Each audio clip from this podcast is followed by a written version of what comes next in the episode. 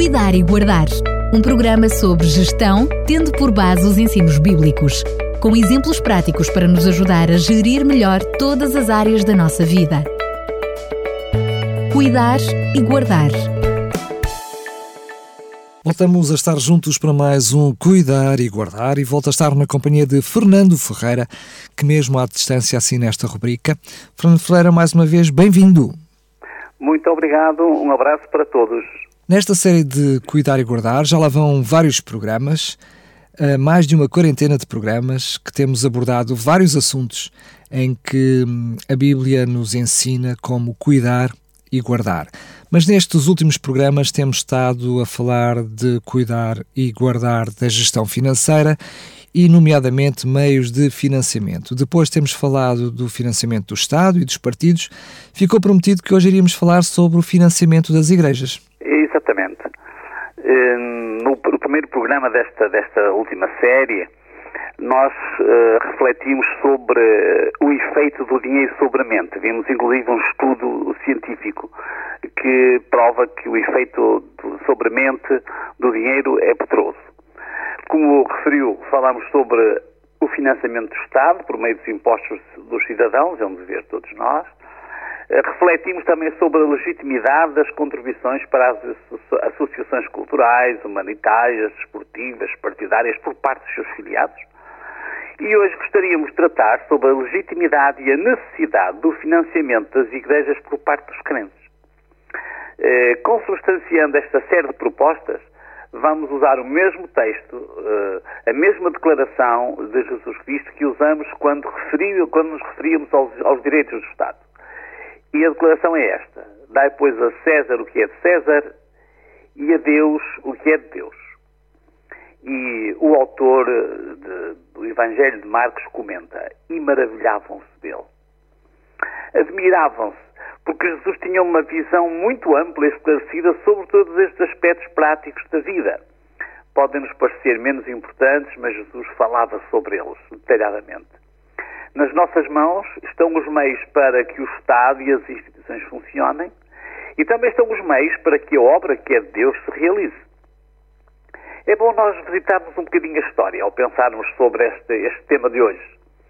Durante um longo período da história da Europa, a Igreja e o Estado coexistiam unidos. Em muitos países havia a Igreja Oficial do Estado. Coexistiam interdependentes e foi uma experiência que não foi muito positiva. Em muitos casos, o exército do reino entrava nas lutas, entre aspas, da Igreja e não fazia sentido. Na Alemanha, por exemplo, alguns dos Estados que apoiavam a reforma protestante garantiam também a, subsistência dos sacerdotes e dos professores das escolas ligados à reforma. E esta fórmula não era a ideal. Na Inglaterra, por exemplo, o sistema obrigatório de dízimo foi oficializado e reforçado por consecutivas legislações políticas, porque o rei era também o chefe da igreja e prestava-se a este tipo de, de cumplicidade. Isto provocou mal-estar, pois as pessoas reagiram mal ao, se, ao sentirem que tinham de pagar mais um imposto e tinham um envolvimento reduzido nas suas congregações. Aconteceu também isto em algumas colónias norte-americanas que apoiavam as igrejas que eram aceitas como igrejas do Estado. E foi mal, porque as igrejas que não eram apoiadas pelo, pelos Estados foram discriminadas e, em certos casos, perseguidas, mesmo nos Estados Unidos da América.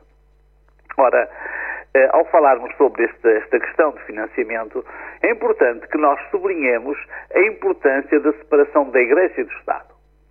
Em Portugal, a Lei da Separação do Estado das Igrejas foi publicada em 20 de abril de 1911.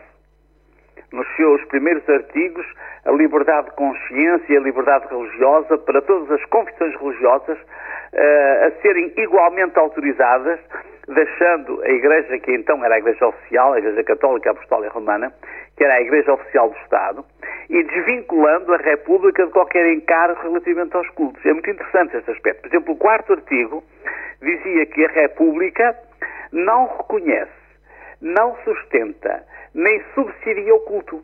E por isso são suprimidas nos orçamentos de Estado, dos corpos administrativos locais e de quaisquer estabelecimentos públicos todas as despesas relativas ao exercício dos cultos. É muito interessante, porque isto foi realmente consequência da implantação da República. A Constituição Portuguesa consagra esta independência e esta liberdade fundamental. As igrejas devem ser independentes do Estado, embora o Estado deva criar as condições para que as igrejas uh, existam.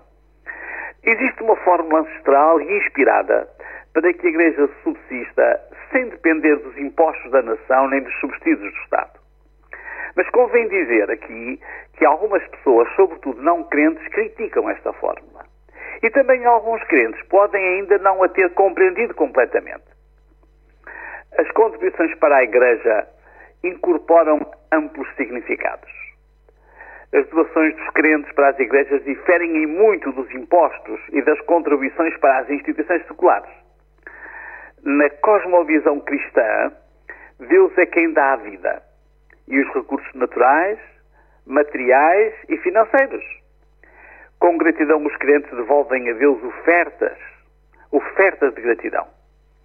Estas oferendas representam um ato de culto no, no, seu discurso de gratidão pelas contribuições do povo para a construção do templo, o rei Davi declarava, encontramos essa declaração em 1 Crónicas 29, 14.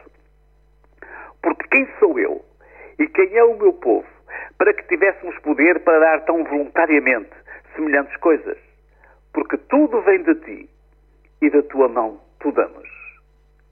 Daí que as formas encontradas durante a Idade Média e, em alguns casos, durante a Reforma, não faziam sentido. Essas dádivas não poderiam ser entendidas como uma, como uma obrigação de pagar um imposto. Deveriam vir de corações agradecidos e generosos. Deus, o Senhor dos céus e da terra, não precisa das dádivas dos homens. Ou como se dizia na nossa cultura tradicional, das esmolas. Mas os homens no seu exercício de fé, precisam de reconhecer que tudo vem de Deus e que tudo pertence a Deus. Era esta a percepção do rei Davi. Jesus foi muito claro. Ninguém pode servir a dois patrões. Ou não gosta de um deles e estima o outro, ou há de ser leal a um e desprezar o outro. E depois tem uma frase muito curta, mas significativa. Não podem servir a Deus e ao dinheiro. Algumas versões traduzem não podem servir a Deus e à riqueza. Ou não podem servir a Deus e a mamon. No conceito bíblico, Deus quer habitar no coração ou na mente humana. E o dinheiro e os bens materiais concorrem para ocupar o mesmo lugar. Esta é uma percepção importante que a tínhamos.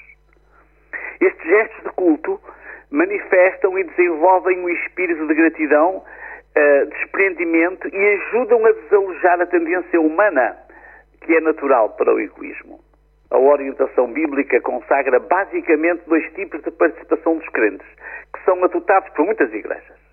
Primeiro, o dízimo, são 10% dos rendimentos, e esta é uma fórmula justa e equitativa de envolvimento. O crente que tem zero rendimento, quanto é que dá? 10% de zero é zero. Quer dizer que a pessoa que não tem rendimento é um crente fiel, é um crente, é um crente envolvido, só que dá daquilo que recebeu. E se não recebeu nada, não tem nada a participar. Mas o crente com elevados rendimentos contribui exatamente na mesma proporção. Depois, as ofertas de gratidão e louvor. Estas ofertas devem ser espontâneas e livremente estipuladas pelo doador como uma forma de gratidão pelas bênçãos recebidas. Há um texto escrito cerca de 400 anos antes de Cristo, já no tempo da restauração após o exílio de Babilónia. O nome do profeta que o redigiu é Malaquias. E ele diz, usa uma versão recente, a versão do livro. Poderá um homem roubar a Deus? Com certeza que não. Mas vocês roubam-me. Que quer isso dizer? Como é que te roubamos? E a resposta nos dízimos e nas ofertas que me devem. Malaquias 3.8. Os Estados, aos Estados devemos os impostos. Às instituições e associações em que nos filiamos, devemos as cotas ou as participações. A Deus e à sua Igreja devemos os dízimos e as ofertas voluntárias. É tão simples. Ninguém pode criticar ou apocar quem cumpre os seus deveres para com o Estado. Quem cumpre os seus compromissos com as associações em que aderiu não deve ser criticado. E também não deve ser criticado ou apocado quem é cuidadoso e consciencioso nos seus deveres para com Deus. Esta vontade de apoiar a missão local e mundial da Igreja a que se pertence é lógica, é legítima, louvável e contribui para a liberdade religiosa e para a independência das igrejas e outros poderes instituídos, inclusive os poderes políticos. Cada um que cumpra as suas obrigações para com o Estado, para com as associações de apoio social, humanitárias que escolheu apoiar, que é cumpridor dos seus planos financeiros para com Deus e a sua Igreja, deve sentir-se realizado, sem complexos e com uma consciência tranquila. As igrejas, idealmente, devem ser totalmente independentes do Estado. Não devem depender de outros meios de subsistência ligados a jogos de sorte, sorteios, leilões, etc. As igrejas devem ser apoiadas pelos crentes. Essas contribuições devem provir de corações agradecidos, devem ser atos de reconhecimento e alegria e devem fazer parte dos seus atos de culto. As igrejas não recebem nenhum tipo de imposto, de imposto, mas beneficiam de uma parceria diária do crente com Deus. Lembramos mais uma vez um texto do apóstolo Paulo que referimos em Romanos 14, 7. Nenhum de nós vive para si mesmo, nem morre para si mesmo. Cuidar e guardar inclui uma gestão financeira criteriosa de todas as áreas de ação inerentes à existência humana acompanhadas, ou até diria prioritariamente, de gestos de gratidão para com Deus. É assim que gostaria que deixar cada um a refletir, a pensar nos seus deveres para com o Estado, nos seus deveres para com as instituições e, sobretudo, na sua gratidão para com Deus. É esta a reflexão que vos deixo. Fernando Ferreira, mais uma vez, muito obrigado. Gostaria de lhe perguntar qual é que é uh, o tema que nos propõe para a próxima semana. Próxima semana vamos falar de um tema que é claramente necessário abordar, a questão da quadra natalícia. Vamos ter um programa onde vamos abordar, dois programas onde vamos abordar essas questões também. Muito bem, agora sim, mais uma vez, Fernando Freira, mais um, muito, muito obrigado e marcamos encontro para o próximo programa, se Deus quiser. Até uma próxima. Um abraço para todos e boa reflexão. Cuidar e Guardar um programa sobre gestão, tendo por base os ensinos bíblicos com exemplos práticos para nos ajudar a gerir melhor todas as áreas da nossa vida. Cuidar e guardar